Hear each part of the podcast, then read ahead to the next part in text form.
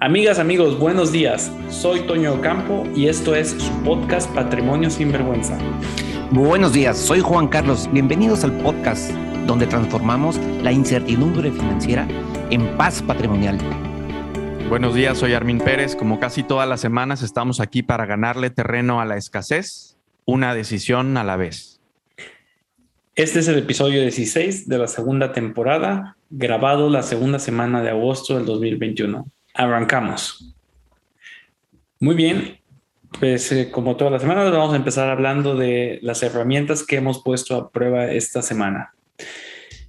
Voy a empezar hablando de em, mi tracker en, Excel. Básicamente, este, cada semana, perdón, cada mes hago una, eh, una cita con mi dinero y tengo una hoja de Excel donde voy a básicamente estoy, estoy tratando de, ver cómo va creciendo eh, mi dinero mes con mes. Y eso me ayuda a, ver qué estoy haciendo mal, qué estoy haciendo bien, tomar decisiones para cómo mejorar ah, el, siguiente, el siguiente mes. Eh, se lo recomiendo muchísimo. Una vez al mes te va a tomar quizá una hora y esa hora eh, te, va a ayudar a que hagas mejor las cosas en, en el siguiente mes. Qué tramposo eres, Toño. Porque esa herramienta llevas, o sea, es una, es, una, es una herramienta poca madre, pero llevas usándola un chorro de tiempo. Sí, como año y medio quizá. ¿A poco antes de año y medio no lo hacías? No, realmente no, ¿eh? Empecé hace como año y medio usarlo. No, no tiene tanto. Órale. ¿Como cuántas filas y cuántas columnas tiene tu Excel? Nada más para imaginarme qué tan pesado es. O sea, porque ya, mi cerebro me dice, no manches, eso va a estar bien complicado. ¿Qué tan, o sea, qué tan preciso, específico, detallado es? Ah, llega hasta la N, o sea que como 20 quizá columnas y filas ahorita tiene 37. Aún tengo tres años, entonces mentí. Ya ves, ves, según yo llevabas más tiempo. Oye, eh, eh, pero, pero está padrísimo. ¿Y cuánto tiempo le inviertes cada mes a esto? Es como cuando mucho, una hora realmente a esta. Hago un poquito más porque lo que hago en mi cita con el dinero es este, eh, pago tarjetas de crédito, hago todos los pagos, este, todo lo acumulo para que ese, en esa cita haga todos mis pagos y aparte, este, ya después que hice los pagos, ahora sí, hago eh, cómo vamos, ¿no? Eh, cuánto hemos acumulado, qué hay que cambiar, este, eh, qué debo de seguir. Padrísimo. Una hojita de Excel sencillo. Ahora, esto, esto es, ahorita me acordé, hay una herramienta que nos recomendaste que se llama Personal Capital, ¿no? De, sí, lo probable es que pues tengo, tengo inversiones en México, tengo inversiones, de hecho me quedó una cuenta como un Afore en Inglaterra cuando vivía allá, entonces pues Personal Capital no me puede jalar todo, ¿no? Todo, eh, todo. Ya, ya, ya. Un par de eh, eh. propiedades en México, entonces no, este, tengo que hacer varios el, manuales. El, Excel pone la última milla. Exactamente. Mm. No, pues imagino que Carlos Slim tiene el mismo problema. No, seguro tiene tantas cosas, tiene tantas cosas que no hay un, un, solo, una sola aplicación que le diga exactamente cuánto tiene, ¿no? Sí. Es un buen, buen, problema, ¿no? Un happy problem, como le dicen los americanos, un problema feliz. Sí, platícanos, Armin, ¿cuál es tu herramienta? Mi herramienta llevo eh, como 60 días usándola, un poquito más, y es, eh, eh, es usar al demonio verde, usar la fuerza del demonio verde contra sí misma. O sea, WhatsApp.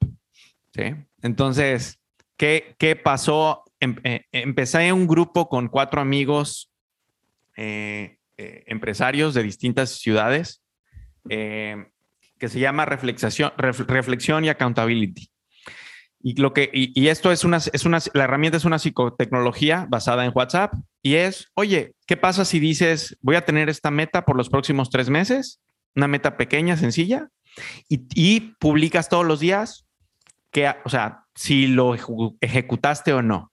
¿Ok? Entonces no me quiero meter en la filosofía de por qué esto funciona y no funciona y todo. Entonces, nada más, o sea, nada más quiero dar los, los efectos en mi caso de lo que ha pasado gracias al uso de esta herramienta. lo que ha pasado es que llevo 50, o sea, mi, mi objetivo era meditar 10 minutos diarios llevo una racha que nunca había tenido, llevo una racha de 72 días meditando 10 minutos. Y mi otro objetivo, que era hacer 10 mil pasos o 30 minutos de ejercicio, eh, llevo 58 días, una racha de 58 días sin fallarle a los 10 minutos y, o a, de, a, los, a los 10 mil pasos o a los...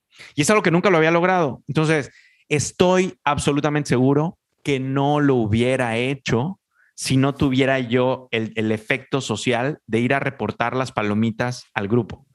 ¿eh? Ahora, dice, oye, pero ¿qué ha sido un tirano contigo mismo? ¿Qué dejaste de hacer? Y aquí está uno de testigo. Nunca, las, buenas rachas siempre me las rompían los viajes. Y justo acabo la semana pasada venir de un viaje, un fin de semana, una boda de fiesta, ¿sí? Con desvelada, con trago, etcétera, etcétera. Bueno, a ver, etcétera, no, no, pueden entrar muchas cosas en el. Con desvelada y con trago.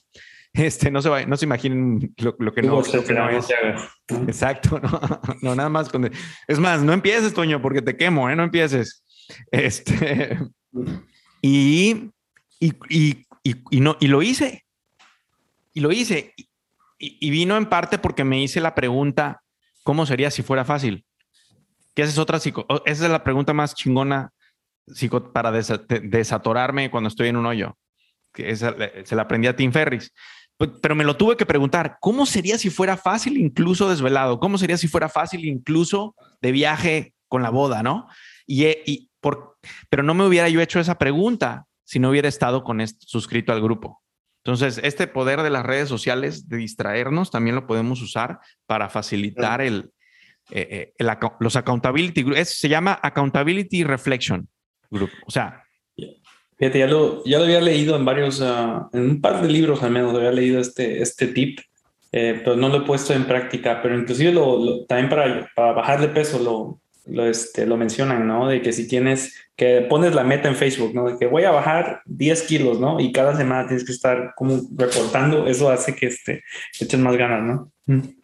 Sí, puede ser Facebook, puede ser WhatsApp, no, yo diría, en un grupo privado de Facebook de gente o sea, crea tu microtribu, sí, porque, porque no cinco gentes, o sea, eh, un chimpancé, el comportamiento de un chimpancé se predice por, por los cinco chimpancés con los que se junta. Entonces, crea tu microgrupo que quiera mejor, que quiera eh, eh, probar esta herramienta también, porque si lo publicas, hay muchos ojos culposos en, en, en, en Facebook, ¿no? De, de, forma abierta, ¿no? Entonces, el tema es compasión, no solo es disciplina, sino es compasión que te tienes compasión y tus amigos te tienen compasión, no es nada más una crítica. Sí, que si una semana no, no pudiste el objetivo, bueno, que sea una crítica constructiva, ¿no? Y vuelves a empezar, sí, sí, sí. Y de hecho nadie critica, ¿eh? Nadie critica. Lo, ah, lo, que hace es que nos damos porras cuando, cuando estamos en buena racha.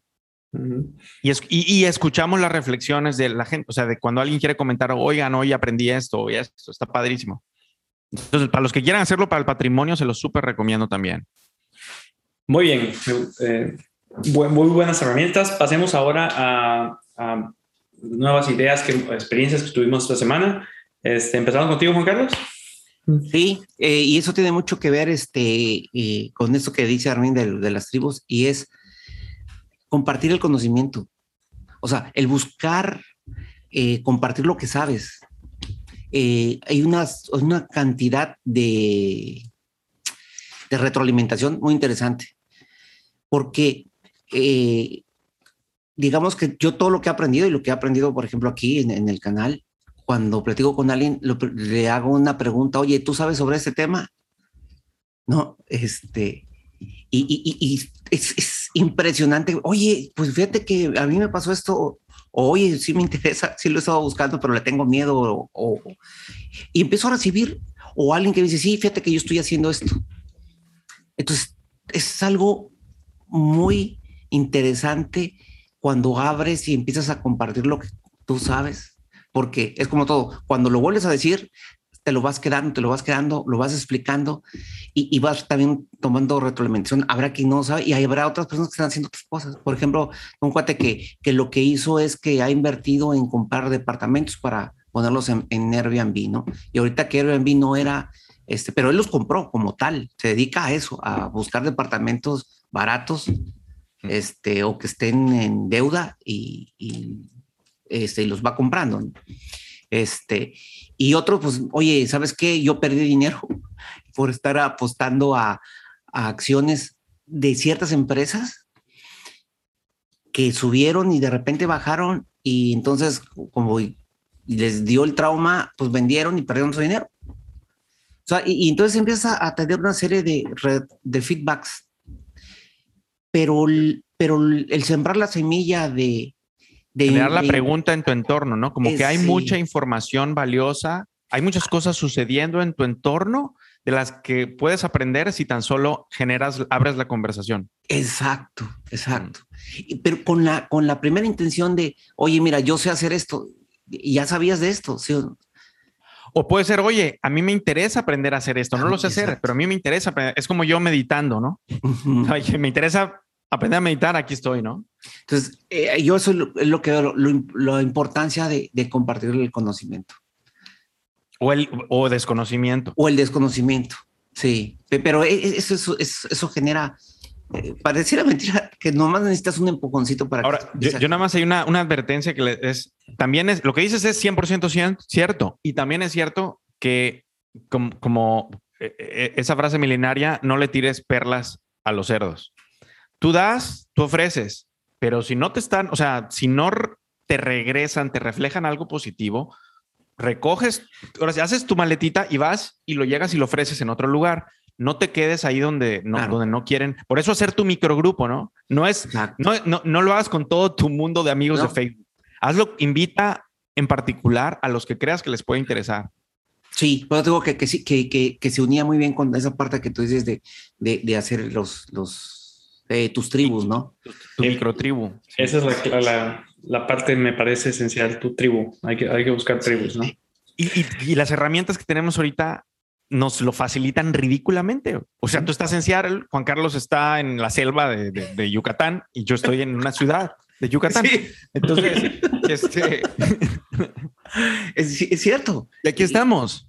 Y nos escuchan desde Uruguay, nos han escuchado en Uruguay, nos han escuchado en Tabasco, nos han escuchado en el DF. En Monterrey, sí. En Brasil. En, Brasil. Es ridículo, es ridículo.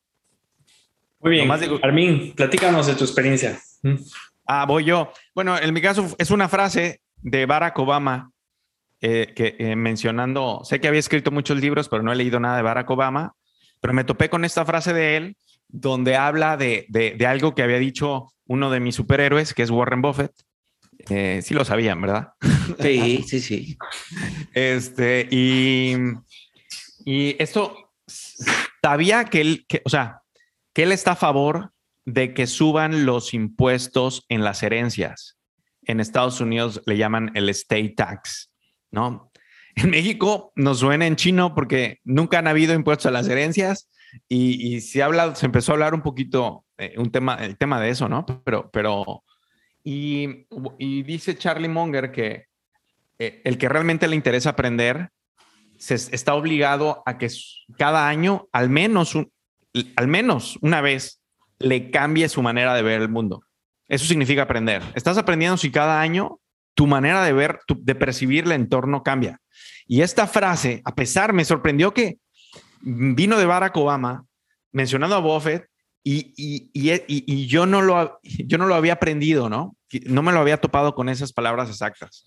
Entonces, y lo que, y lo que dice Barack de, de, la explicación de Buffett es, eh, y tenemos aquí un superpropietario, un superpropietario que está a favor de los impuestos eh, en las herencias. Y dice, em, no tener impuestos a la herencia en una sociedad es como darle, hacer las Olimpiadas y darle medalla de oro a los hijos de los que ganaron las Olimpiadas hace 50 años. O sea, ese es el ejemplo que da Buffett. Ese es el, es repartir el oro, las medallas de oro de las Olimpiadas a los hijos de los que ganaron hace 50 años. Entonces, la claridad de ese ejemplo, lo que dice es, eh, si tú los Rockefeller, los Carnegie, los, los Edison, eh, los Ford, si tú dejas que las grandes fortunas se hereden sin cobrar impuestos, eh, lo equivalente es que estás dejando que la sociedad, que tus hijos vivan en una sociedad cada vez más desigual. Entonces dije, oye, si yo me lo pregunto como papá, eh, ¿por qué voy a querer que haya un impuesto del, no sé, el 20%, el 10%, el 30% en Japón, en Suecia, el 40%, en fin, a, a lo que mi hijo va a recibir? Lo estoy perjudicando, ¿no? ¿Por qué un propietario va a estar a favor de que su hijo reciba 30% menos porque hay un impuesto? Ah, quizá porque ese propietario es consciente que si no hay ese impuesto, ¿sí? Eh, no le van a cobrar 300 millones de dólares o 300, o, para hablar de Carlos Slim, algo como 15 mil millones de dólares dejan de pagar los hijos de Carlos Slim, que es dinero que se podía reinvertir otra vez a la base de la pirámide social para que siga caminando esta sociedad. Entonces, lo que si tú a tu hijo, si a tu hijo no le cobran nada de, de impuestos, ¿sí? Por herencia, quiere decir que va a vivir en una sociedad cada vez más desigual. Es como iniciar un juego, otra, otra manera de decirlo es empezar cada vez que vas a jugar Monopoly.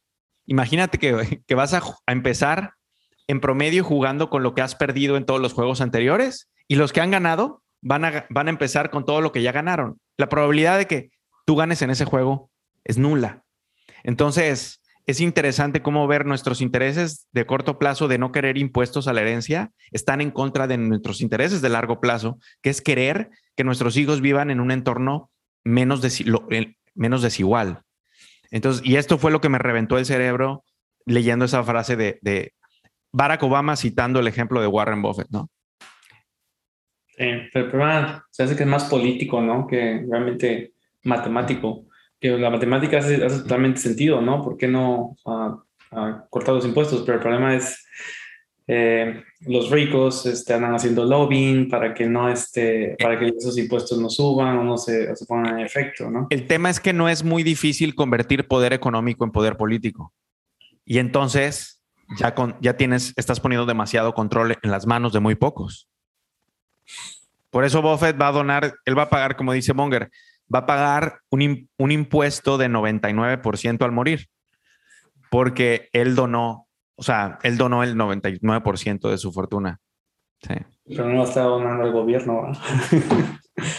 bueno, pero el, el, pero el gobierno, de acuerdo, pero el gobierno al gastarlo en lo que tú quieras, lo reparte de una manera ineficiente o como quiera, pero se reparte, ¿no? Entonces, el, el tema es, digamos, si hubiera una tasa alta de impuestos, le quedaría menos que donar a él, ¿no? Como quiera, donaría el, el, de ese 99, el, el 70 se iría al, gobierno y el, eh, se iría a, sus, a las fundaciones que él patrocina y el otro 20% se iría al gobierno. Muy bien, pues voy a platicar de mi experiencia, aunque no la quieran escuchar. Ah. este, escuché. Oye, güey, ¿cómo, ¿cómo, supiste? ¿Qué se me notó? Yo pensé que estaba disimulando. Escuché esta hace dos, tres semanas acerca de eh, algo que hacen los mellizos uh, de Nueva York, eh, bueno, los fans de los mellizos de Nueva York, que le llaman el, el, el Día de Bobby Bonilla. Bobby Vanilla era un jugador de grandes ligas de los mellizos que ya estaba en sus etapas finales, ¿no? Y este, los mellizos eh, decidieron este, pagarle su contrato y, y, que se retirara, ¿no? Pero resulta que ese contrato era de 5 millones de dólares lo que quedaba y los mellizos no querían soltar esos 5 millones de dólares de, de, golpe, ¿no? Entonces hicieron un negocio con él, pero mira, no te vamos a dar ni un peso, ni un peso ahorita. Lo que vamos a hacer es que en 12 años te vamos a empezar a pagar 20 millones de dólares, eh, pagándote un millón, no más, casi 30 millones de dólares, pagándote un millón anual por 25 años. Es interesante, ¿no? Este, ¿qué, ¿Qué tomarías? ¿Los 5 millones de dólares ahorita o 30 millones de dólares que te los van a empezar a pagar 12 años y te los van a terminar de pagar en 37 años? Wow, déjame, déjame, me pregunto, me hago esa pregunta haciéndole un pequeño cambio si mi hijo fuera Bobby Bonilla, ¿no? Imagínate que voy a tener un hijo que va a estar en las grandes ligas, ¿no? En 30, 40, 50, no sé. Y, y, yo como abuelo, ¿no? Me pide, bueno, un nieto, como abuelo me pide una recomendación. Este, ¿qué le digo? ¿Que, que tome o que no tome el, sí, madres. A mí me gusta contestar al final porque, porque ya uso lo que todo lo bueno que contestaron ustedes y ya nada más lo vuelvo a decir con otras palabras, ¿no? Pero no sé. A mí lo que me gustó de, esto es este, el ejemplo del valor del dinero en el presente, ¿no? De que para los mellizos era mucho más importante ellos conservar ese dinero para poder invertir en el equipo que este, aún y cuando les iba a salir seis veces más caro este, a 35 años, ¿no? Mm. Sí, eso es quién ganó y quién perdió ahí. A mí me parece que los dos salieron ganando, ¿no? Eh, Boy Bonilla aseguró un retorno este, a 37 años y los mellizos este, no perdieron su capital para poder seguir creciendo la franquicia, ¿no? Eso que dices es bien importante, porque mucha gente, me atrevería a decir, la mayoría de la gente no cree que los negocios, los buenos negocios son un ganar-ganar. Creen que siempre es un ganar-perder. Y eso ya te pone un mindset de escasez en contra de la prosperidad, en contra de que tú quieras estar participando en un juego donde puedes, o sea, porque quiere decir que yo no puedo ganar sin hacerle daño al otro. Y como tenemos una conciencia, entonces ya no negocio bien, ya no hago, ya no, ya no me abro a la, prosperidad porque quiere decir que, me, que estoy haciéndole daño al otro. Y entonces, ¿por, por, qué tenía, ¿por qué tendría que ganar uno y perder otro? No? Sí, sí. Y si realmente estás haciendo que pierda la, la otra parte, eh, pues seguramente no va a volver a querer hacer negocios contigo. la, mejor forma es esa, ganar, ganar. Yo le recomendaría a mi hijo que, que a mi nieto que agarrara los que agarrara los pagos. O sea, si no necesita la lana, los cinco, el dinero ya, definitivamente le recomendaría eso porque no sé qué tanto control de impulsos tenga. No sé qué, tan qué tanta disciplina tenga. Mira, yo, yo diría, es, aunque tenga la necesidad, aunque la, sí, ok, de acuerdo, porque sí. Porque es una necesidad de ahorita. Esa resuélvela. Eh, estamos hablando de, de, largo plazo. Eso es algo que no vas a resolver. Sí. Porque a largo plazo hice la matemática y la diferencia en cuánto dinero Boy Bonilla tendría, la diferencia es 5%, o sea, es muy poquita en, el total de dinero, ¿no? Entonces, este, es, es más bien eh, lo que estaban mencionando, ¿no? De eh, control de impulso, qué, qué, es más seguro, Em, por, por, ahí me iría. La diferencia en la... Que lo podríamos ver como ese 5% como la comisión que Boy Bonilla pagó. Es como una aseguradora, ¿no? Como la Fore, que te cobra un porcentaje. Es la comisión que él pagó para que le cuidaran su lana y se reporta. Claro, eh, Pero es, 5% total, no anual, ¿eh? Entonces es una buena. Total, 5% del total, no. 5% anual sería un robo en despoblado. Pero veámoslo como, como siempre lo pone Armin en vaquitas. O sea, es alguien que te dice: Mira, te voy a poner un rancho con 10 vaquitas. En 10 años vas a tener 30 vaquitas. Porque si tú lo pones, a lo mejor terminas sin vacas, te las vas comiendo. No, exacto. Si no las vas a cuidar bien, si te las vas a ir comiendo, si no las vas a dar su medicina, si no te la vas a levantar temprano para congestionarles la teta. Así es. Entonces, oye, yo tengo el conocimiento y la infraestructura para que esas 10 vaquitas te den 30. No, oye, pues, órale, ponme el rancho y, ahí me vas dando una vaca dentro de, dentro de 15 años, una vaca cada año, órale. Muy bien. Bueno, pasemos a las preguntas ahora para tenemos unas muy buenas esta semana. Empecemos. Si invertir en un índice de bajo costo del SP 500 es tan buen negocio, ¿por qué hay estadísticas de que el mayor contribuyente a la riqueza familiar en Estados Unidos es la plusvalía de los bienes raíces? ¿Cómo ven? Ok, yo creo que aquí hay unas palabras a resaltar eh, importantes en la pregunta, porque es a ver, dice, buen negocio, pensando en que buen negocio es un buen rendimiento, ¿no? O sea, para, para, irlo poniendo en, eso. ok, y en eso vamos a, dejarlo claro desde el principio. Sí, el Standard Poor's le ha ganado. Hay unos que cuentan de una manera y entonces dicen que el bien raíz ha ganado, pero los más serios, los contadores más serios, por así decirlo, está claro que el Standard Poor's le ha ganado los bienes raíces en promedio como rendimiento. Entonces, eso es cierto. O sea, si el de Standard Poor's ha ganado como rendimiento, ¿por qué, ¿por qué no se refleja en que más gente está haciendo dinero con el Standard Poor's y por qué hay más gente haciendo dinero con, con los bienes raíces, ¿no? Correcto. Y yo quisiera traducir también la riqueza familiar como el generar patrimonio, porque creo que son cosas que pudieran variar. O sea, el, el, el que tú generes patrimonio o el que generes riqueza. Pues estoy tratando de poner un, eh, ponerlos en el mismo contexto.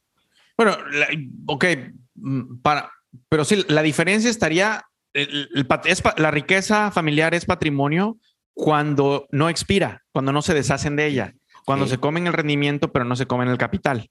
Entonces, es, es como decir, oye, el ganso puede ser inventario o puede ser patrimonio. Depende de qué, tan qué tanto cariño le tengas al ganso. Si solo te come los huevos, es patrimonio.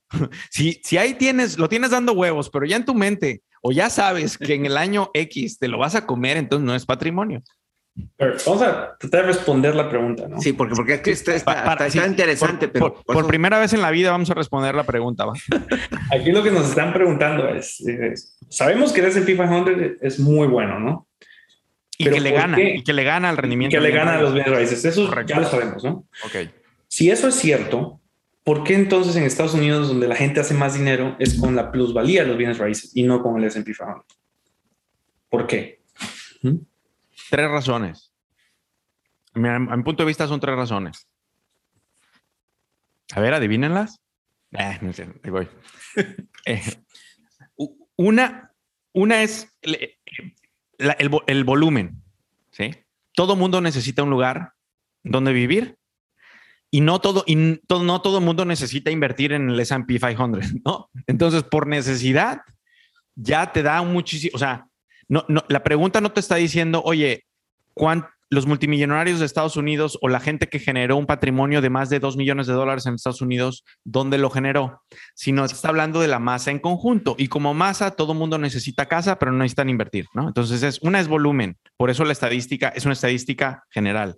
El promedio, ¿no? Es como, ya se saben la broma esa de Bill Gates entra a un bar donde hay 50 personas ¿cuánto es el promedio del ingreso promedio de la gente en ese bar? No, pues es puta, dividido 5 mil millones de dólares al año entre 50, todos son multimillonarios, ¿no? Y, y sí, no, no. Entonces es, un promedio eh, eh, sesgado por una mayoría. En el caso aquí es por la mayoría de, de dólares de Bill Gates y acá es por los 300 por los 299 millones de habitantes en América que no son, en Estados Unidos, que no son millonarios, ¿no? Entonces, pues lo mismo pasaría con los inversionistas en el S&P 500, ¿no? Este, hay muchos que tienen muchísimo invertido en el S&P 500 y otros que tienen muy poquito. Es muy buen punto, Toño, pero si, si tú divides eso entre, entre los 298 millones de clase medieros y pobres, eso sonó a crítica, ¿no? yo, soy, mi cariño a todos los integrantes de la clase media, los quiero. Este, pero regresando y si dividimos la fortuna de los multimillonarios entre los 298 millones que no son millonarios, se, se divide muchísimo. Entonces, por eso el PIB per cápita, ¿no? Por eso el PIB per cápita de Estados Unidos es como 50 mil dólares, porque está está dividido entre una gran masa. ¿no? Pero, no ahí lo que estás diciendo básicamente es que eh, hay más riqueza en Estados Unidos en, en bienes raíces que en, que en la bolsa. Como, como, capital pudiera ser que sí, pero no es lo mismo como rendimiento y crecimiento, ¿no? Ok. Una cosa es a cuánto crece y cuánto cuánta leche producen, ¿no? Y otra cosa es, o sea, cuántas vacas hay y qué tan productivas son las vacas, ¿no? Entonces, las vacas más productivas son las vacas del Standard Poor's. ¿sí? Pero hay tantas vacas de bienes raíces que aunque pongan menos leche, son tantas que hay mucha riqueza ahí. ¿Me explico? Sí, volumen versus productividad. Pero bueno, esa es una, eso, es solo una, ¿no? El volumen neto y, y, el efecto del promedio, cómo nos distrae. El otro gran factor, que no es distracción y es realidad, es el apalancamiento. ¿sí? En Estados Unidos, aunque no todo mundo compra casa, eh, prácticamente, si, no eres, si no eres adicto, si no tienes una adicción, tienes la opción fácil y trabajas, que ¿por qué trabajarías si no eres, por qué no, no, dejar, no trabajarías si no eres adicto? Es, tienes la opción de comprar tu casa con un enganche muy pequeño a una tasa muy baja. Entonces, muchísima gente tiene capital en su casa. O sea, eh, acumula compra casa y entonces acumula capital tú no, no nos dejarás mentir, doño, ¿no? Pero bueno, creo que México intenta hacer algo parecido con el Infonavit. Eh, obviamente no, no le llega al nivel, ¿no? Pero, este, pero me parece que, es el mismo efecto, ¿no? Donde eh, intentan que las familias puedan generar riqueza uh, ayudándoles a comprar su, su uh, una propiedad, ¿no? Sí, la, el, tema, eh, y no dudo que, no dudo, es, es, más, estoy seguro que en México la estadística se reflejaría muy similar. También eh, más lana, más capital se acumularía por bienes raíces que definitivamente por, por, el, por la bolsa y por el Standard Poor's, sin duda. Pero lo que sí quiero aprovechar es, en México el efecto es mucho menor de lo que podría ser porque las tasas de interés son carísimas. Entonces, el rendimiento que se está lleva, que en Estados Unidos se lleva el, el dueño de la propiedad, mucho de ese rendimiento, acá se lo lleva el spread bancario. En Estados Unidos, el spread bancario, ¿tú cuánto pagas por tu hipoteca, Toño, por ejemplo? Vamos por tus hipotecas. 3%. 3%. Y la inflación en prom ha promediado un 1.5, un 2. ¿Estás de acuerdo? Uh -huh. Entonces, estás pagando un spread de un 1% o un 50% de la inflación, por así decirlo. Uh -huh. sí, sí. Vamos a mi caso en México. ¿Yo cuánto he pagado por mi hipoteca de interés? El 10%. ¿Sí? Y, y la inflación en promedio, ¿cuánto ha sido en el periodo? 5%. Uh -huh. Yo estoy pagando el 100% de la inflación. Sí. El spread bancario. ¿sí? Y estoy pagando 5 puntos de la valorización. Entonces, en México, si hay plusvalía y la recupera y se recupera y parece muy grandota, pero cuando le quitas la inflación, te queda una plusvalía real, pero más pequeña por el efecto del... Y, y si, le, si le quitas el, lo que pagaste de intereses. Y en, y en, Estados Unidos, no, con un poquito de plusvalía, ya le ganaste la inflación y, y puedes hacer mucha lana. Es que a mí se me hace que la, la, razón es más sencilla. A mí se me hace que la razón es porque para invertir en, en el S&P 500 es como que es tu excedente y normalmente me lo gasto la gente se lo gasta, ¿no? En cambio, cuando tienes una hipoteca, es una obligación que tienes. Tienes que pagar eso o vas a perder la casa, ¿no? Entonces el efecto que tengas una obligación hace que pagues esa casa y eventualmente haces riqueza pagando esa casa mes con mes. Ese es que ese efecto de tener esa obligación es lo que hace la diferencia. No, que es, esa era la tercera razón, que era, que era, la más divertida y que ya, te, ya me la comiste. Pero bueno, que es el efecto de las orillas fuertes o el efecto Bobby Bonilla, que es... Pero, pero, esa tercera se me hace que hace 99% de, de, de, la, de, las razones, ¿no? Es la, la verdaderamente fuerte.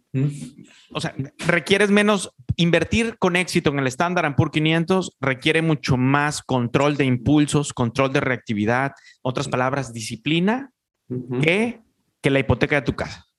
Y, y yo, y, y, aquí tengo un ejemplo, un familiar muy cercano que quiero mucho, yo, eh, no, o sea, que lo pienso y tiene, 30, tiene 25 años más o menos que es dueño de la casa donde vive, a su nombre, 20 años. Y todos los días, todas las semanas, rasca, rasca de dónde saca para, para, para, para la despensa, para la luz, para las cosas más básicas. Y vive en una casa grande, costosa, que podría vender en una buena cantidad de dinero. Y no la ha vendido. Entonces digo, una de las personas más indisciplinadas que conozco en todos los aspectos, incluyendo lo financiero, ha resistido el impulso de vender la casa donde vive porque es una orilla muy fuerte. Entonces, eh, es, una protección. Y dije, wow, wow. O sea, sí, eh, eh, impresionante el peso psicológico de un bien raíz como orilla fuerte. Hay gente que como quiera va y la vende, ¿no? Pero ese ya este está desahuciado. ¿no? Ya, ya, el que vende su casa para, para, en vez de disciplinarse como la necesidad, como dice Juan Carlos, la necesidad madre de la creatividad, ya, ya ese está peor, ya, ya, ese es insalvable casi, ¿no? Pero sí, lo que dice Toño, estoy, estoy muy de acuerdo. El tercer, lo que yo le hubiera dicho, el tercer efecto es la disciplina. Que, que los bienes raíces no te exigen tanta disciplina como el Standard Poor's. Muy padre pregunta. Pasemos a la siguiente. Pues. La siguiente es, ¿qué Afore escojo? ¿La de mejor rendimiento o la de mejor costo? O la de menor costo, perdón. Digo que la, la pregunta es capciosa. Sí. Porque la, la de mejor la, la de mejor rendimiento va a ser la de menor costo. Como, el, como, como ese, ¿Cómo escoges el mejor ETF? ¿Sí? ¿Cómo escoges el, el, el mejor índice, ETF de bajo costo de una, ya saben, todo el, todo el rollo, ¿no? Índice de bajo costo de una economía con bajos índices de corrupción, índice de base amplia. Te fijas en el costo. Punto.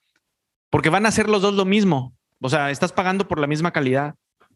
Sí, el, el costo va incluido en el rendimiento. ¿no? El, el, el, rendimiento es el mismo, el rendimiento es para todos el mismo, el rendimiento bruto, y entonces lo único que hace diferencia es el costo que le resta. Y entre más es, grande sea. Tienes que analizar el rendimiento bruto y que incluye el costo, ¿no? No, no, el rendimiento neto.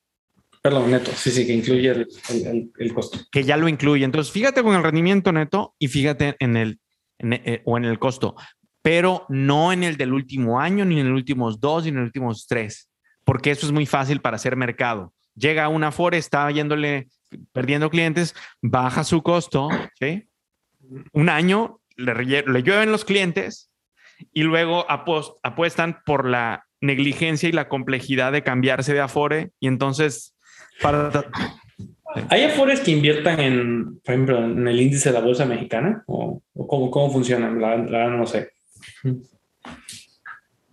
Empezó siendo, empezó siendo activos 100% mexicanos hace un chorro, como hace 20 años, que 20, 22 años que empezó, y han ido abriendo los, los, eh, eh, los costos, eh, los tipos de activo que puede, eh, internacionales en los que puede invertir. Entonces, si entras a la página de Vanguard México, hay una lista que dice CONSAR, una de las columnas que te muestra la lista de sus productos en México, de los que la CONSAR tiene permitido invertir. Entonces, sí puede invertir en algunos instrumentos de alta calidad. Eh, Mira, yo, yo, te diría una cosa. El Afore, en teoría, es algo que el, que el empleado tiene derecho. O sea, desde el punto de vista, un derecho. ¿Sí? ¿Es correcto? ¿De acuerdo? Sí. Y, y, hay otra parte donde ellos te dicen, invierte tu dinero en el Afore. O sea, ya tú hacer, hacer aportaciones, aportaciones, adicionales. Claro, la, la, lo que estás llevando tú es, oye, ¿me conviene hacer aportaciones adicionales a las obligatorias? Exacto. La respuesta es, depende de tu costo de oportunidad. Ajá. Ya, escu ya escuchaste este canal, ya sabes que tu Afore no va a dejarte lo tanto como si tú te pusieras tus propias orillas y cadenas e invirtieras por sí solo en el estándar por 500. ¿No? Exacto, eh, sí, por eso que quería yo separar. Una cosa es lo que tú tienes el eh, derecho de, pero si piensas invertir tu dinero en afores, eso no es buena idea. No es buena idea, es correcto. No es buena idea. Creo que, creo que mejor te iría, mejor, o sea, aportaciones voluntarias, mejor usarlas para comprar, intenta comprar buenos bienes raíces si te alcanza. Pero entonces yo, yo, no tengo control sobre en qué se invierte mi dinero en una Afore. No, no es no. como en Estados Unidos. No. Así es. Aquí nada más tienes control de elegir la Afore, pero no en qué lo va a invertir la Afore. Y luego hay una serie de leyes que depende a la que tú pertenezcas de la ley del Seguro Social. Es la edad y la cantidad del porcentaje que tú puedes retirar de ese Afore. Sí, pero, pero para la mayoría de los que escuchen este canal por edad y eso, pues no va a ser ya relevante. Sí, sí, o sea, pero lo que, voy lo que voy es, las regulaciones son complicadas. Mm, Creo que, o sea, si estás en la ley anterior, la FORE es irrelevante para ti. Todo lo que, tu vida es fácil. Si estás en la ley anterior por el número de semanas cotizadas, ni te fijes en la pinche FORE. Eh, pues a eso voy. O sea, para ni te, pre ni te preocupes. Es, no, no te, te preocupes. No te preocupes. Y si quieres ver tu dinero, quieres hacer votaciones, no, no, no utilices este instrumento. Tú, tú eres ya de esta nueva ley, ¿no, Juan Carlos? ¿O te tocó entrar en la, en la anterior? No. Para, para ti, sí, para, para, ti, ¿es relevante la FORE? ¿O, o, o... No. No, no, no, no, pero no hablo de nivel personal. Ah. Desde el punto de vista práctico, legal, como un individuo de tu edad que ha cotizado, para tú ya no entraste en la ley anterior del IMSS, ¿verdad? No, ya no. Ok, entonces, ok, para gente como tú, la pregunta es, ¿me conviene, en qué afore me conviene estar? Y la respuesta es en la que te dé el mejor rendimiento neto histórico en, en, en los últimos 10 años. Así es. ¿sí? Y que es lo mismo decir que es la que tenga el menor costo. Yo, yo pensaría este, que podamos ver eh, en qué invierten las Afores, ¿no? Pues digo, este, debe ser público eso, ¿no? Entonces la que invierte Ah, claro, sí, sí. de bajo costo. Puedes ¿no? ver, y ese es un tema, ¿por qué han tenido consistentemente rendimientos mucho, muy inferiores al Standard Poor's? Es, o, o equivalentes, porque la ley solo les permite invertir un, un porcentaje pequeño en activos extranjeros. O sea, digamos, es te- al inicio te forzaba al 100% a invertir solo en México. Ya luego lo fueron abriendo, pero el porcentaje es bajo. Entonces, Ya. ay, claro, quieren proteger mi dinero. O sea, desde un punto de vista, ¿lo entiendes? Es que imagínate que lo inviertes en el extranjero y pasa algo y se lo llevan. Pero desde otro punto, es, o sea que no tienes diversificación. Está siempre, los inversionistas, eh, eh, los asegurados, están solo expuestos a lo que pasa en México y empresas solo mexicanas. Entonces, realmente, eh, y aparte pagando, ¿sabes qué? cómo- ¿Cuál es la comisión de las Afores comparadas con el ETF, con la comisión de un ETF? De BO, por ejemplo. Punto 04, calcula, punto 80 de comisión, ah, y eso que ya bajaron, ¿eh? era peor antes, contra punto 04 de BO o punto 05. ¿Cuántas veces? ¿20 veces de diferencia? Eso es lo que te cobran Afore. Wow, ok. 20 veces más caro. ¿eh? Entonces, y, y creo que aquí lo más importante es, es- no hay mucha diferencia entre unas y otras, entre la mayoría. Solo evita las peores. Con que evites las peores, ya estás del, del otro lado con la Afore, no le des más pensamiento, enfócate cómo producir más y acumular e invertir. No le des atención a la Afore. O sea, bueno, entonces, ¿cuáles son las peores para evitar esas? no? Ah, eh, eh, Lo, lo ves por la diferencia de porcentual, Eh, yo, yo te digo, ¿cuál es? Lo que sé es que la mía es una de las mejores, entonces tiene años que no pienso en eso y, y- y ha sido consistentemente y es Pro Futuro GNP. Ok. Sí, pero, pero sé que hay otras en el TIR que pueden ser ligeramente superiores o ligeramente inferiores y realmente prácticamente no hace diferencia.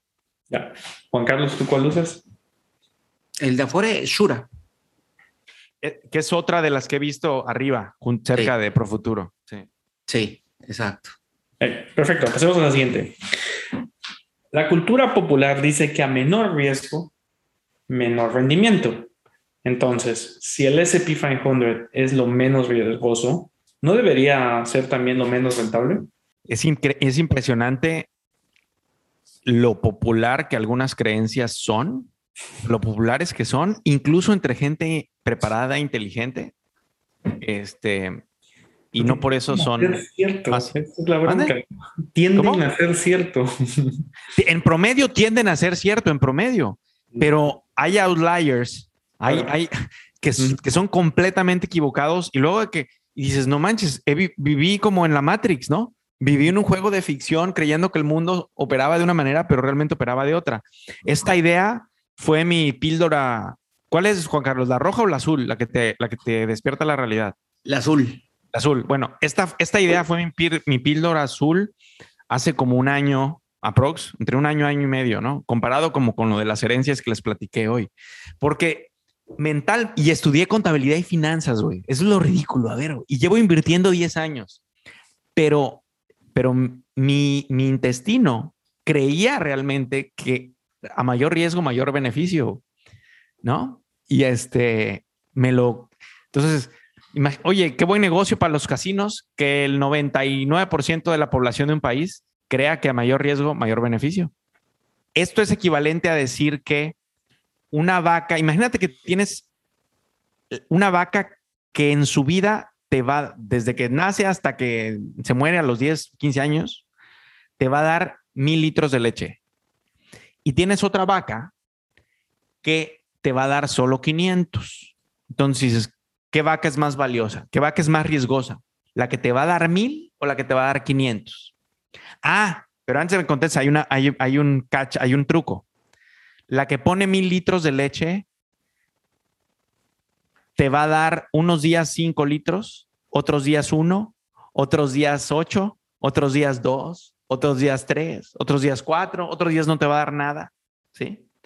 Pero la que te va, eso es, eso es volatilidad. Pero la que te va a dar 500, te va a dar 5 litros todos los días. ¿Qué vaca, por qué vaca pagas más? ¿Qué vaca es menos riesgosa? ¿La que da más leche o la que da menos leche? Esa es como, ¿ves la diferencia entre volatilidad y riesgo? Riesgo para Buffett y para, los inversionistas de, de, verdad, no apostadores, riesgo es la posibilidad de que la vaca no me dé los, lo que me prometió al final de su vida. No cuándo me los da. ¿Qué importa si me da uno un día o un otro día mucho, otro día poco? Lo importante es cuánta leche dio. eso es el verdadero riesgo. lo definen la probabilidad de una pérdida permanente en el capital o patrimonio. Pérdida permanente.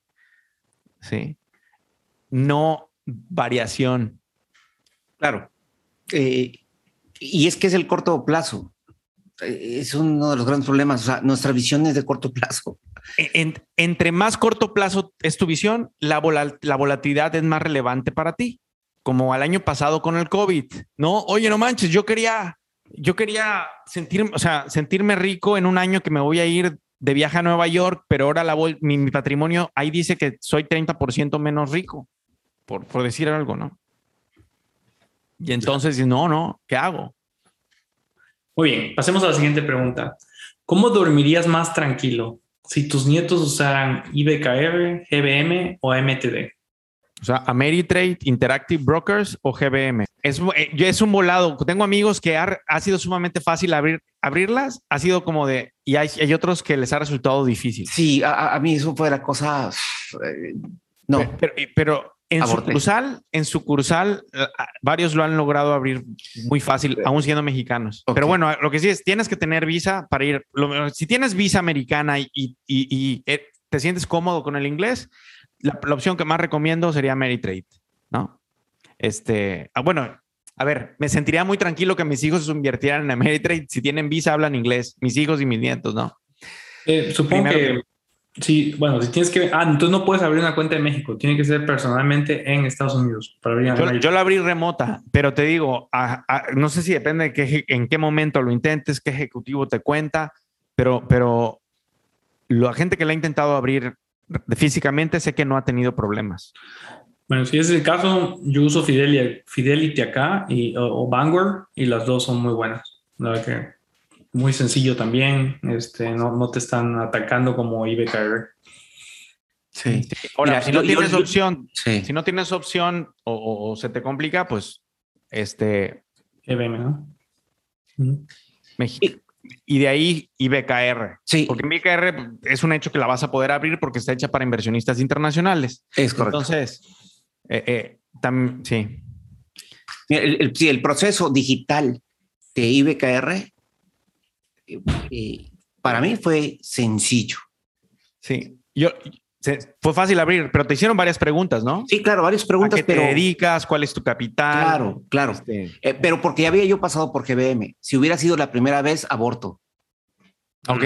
O sea, yo creo que es buena recomendación esa. Empieza por la casa de bolsa mexicana más sencilla que haya en el momento. En este momento pareciera que es GBM. ¿no? GBM, que, que es, es considerada, entre comillas, como de los famosos conceptos ahorita de las empresas unicornio, ¿no? Mm, a la mm. madre. Y, GBM está dentro de esas empresas unicornio. Unicornio, órale. Porque sí, me, hace ruido porque eh, eh, los unicornios a los que estoy acostumbrado tienen muy buen servicio al cliente, ¿no? Entonces, que en México le demos estatus de unicornio, pues, digo. Claro, pero, es por la, la, la, lana que manejan, ¿no? Tropicalizado, sí, sí, claro, no, hombre, y con esto del COVID fue, fue, fue una bonanza para ellos. El ojo es muy importante, nuestro sistema nervioso está organizado alrededor de la vista, la mitad de nuestro cerebro se organiza alrededor de la vista y estos sistemas tienes que estar, para usarlos tienes que estarlos viendo y usan sus pantallas para llevarte a lo que les conviene a ellos más que a ti, si te dejas. Son súper buenas herramientas poderosas, pero te van a bombardear el ojo. Y Ameritrade, junto con Vanguard o Fidelity, son de las más respetuosas en ese sentido, por eso la, me, estoy más tranquilo. Eh, fíjate, eh, sí, yo, yo pondría a GBM en, ese sentido. ¿eh? eh digo, y comparando contra, IBKR, a su No son santas, ¿eh? No, son impecables. No, no, no, Porque GB, o sea. No, claro, porque digo, van, a empujar, empujar sus productos primero, sus fondos de inversión y cosas con comisión o cosas que suenan seguras, pero no, pero son seguras, pero no te pagan ningún rendimiento, en fin. Entonces, no son hermanitas de la caridad, pero, pero, o sea, es como, digo, hay, pasan charola, pues, pero. Sí, o sea, hay, menos, hay, hay unas que son menos agresivas que otras. Muy bien, pasemos a la última pregunta. ¿Cuánto es lo más que has perdido en una inversión sin que por eso la hayas vendido? ¿Cómo le hiciste para no vender? Me encadené, me amarré al mástil del barco y escuché el canto de las sirenas. sí, aunque fue incómodo. Y, bueno, lo más que perdí, o sea, en un, ahora hablando de no una apuesta pequeñita que nada más es un jugueteo del arenero, sino que una cantidad importante invertida haya estado en números rojos. Eh, eh, sí, fue, fue, llegué a estar creo que 20% abajo de lo que la compré y representaba el 50% de mi patrimonio en ese momento. Y lo que hice fue que seguí comprando.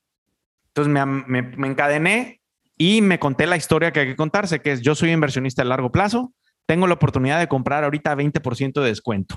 Entonces compro todo lo que puedo. Y lo hice. Así es, ponle filtro a las noticias, ponle filtro a lo que te dice la gente. Eh, es una forma de encadenarse, o sea, filtra, filtra, filtra y, no escuches. El mejor filtro es rodearte, o sea, si ya tienes el hábito de las noticias, bueno, cambia noticias de una fuente por o de otra. Y ahora, por ejemplo, con los podcasts o los canales de YouTube es, ok, consume noticias, pero de, inversionistas que quieran estar haciendo patrimonio, por ejemplo. Que eso yo le llamaría información. O sea, aquí hay, una, hay una palabra, hay una cosa que hay que aclarar, ¿no? Están preguntando una inversión. No estamos hablando del S&P 500 en general. Una inversión y puede ser una inversión mala que igual y claro. debes de vender. Mira, ok. Fíjate. Eh, Entonces, nosotros aquí recomendamos el S&P 500, ¿no? Sí, claro. Y el S&P 500 baja 20%, tú tranquilo, amárrate el mástil y no vendas, ¿no? Mira, sigue comprando, ya, sigue comprando y alégrate porque los aguacates están en descuento. Ser buen propietario. Eso es, o sea, el pues, propietario, oye, pues es lo padre del propietario que tiene tanto tiempo libre para él. Lo que tiene que hacer es saber conservar ser buen propietario. Entonces, ¿quieres o no ser buen propietario ah, y hacer lo que los buenos propietarios hacen? Correcto. Yo creo que esas son las, dos áreas donde este, eh, si es bueno amarrarse para no vender, ¿no? S&P 500 y bienes raíces.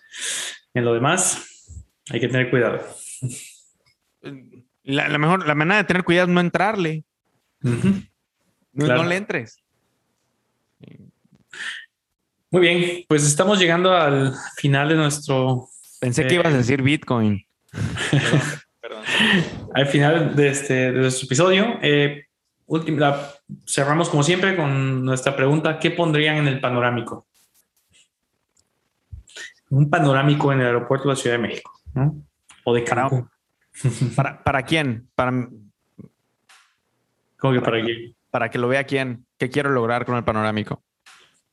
Bueno, pues eh, quieres ayudar a, personas que están pensando en, inversiones eh, financieras, ¿no? Yo soy muy egoísta, yo quiero ayudarme a mí mismo. está bien, está bien. Como a ti hace 20 años, pues, ¿qué pondrías para ti hace 20 años? Uy, es, 3X. No lo patrimonialmente, ¿verdad? Patrimonialmente. Ok. Ya haz tu tribu, busca tu tribu de, emprendedores e inversionistas. Pero no, no, está muy largo, me gustan las frases cosas, pero es contacto regular con tu tribu de emprendedores e inversionistas.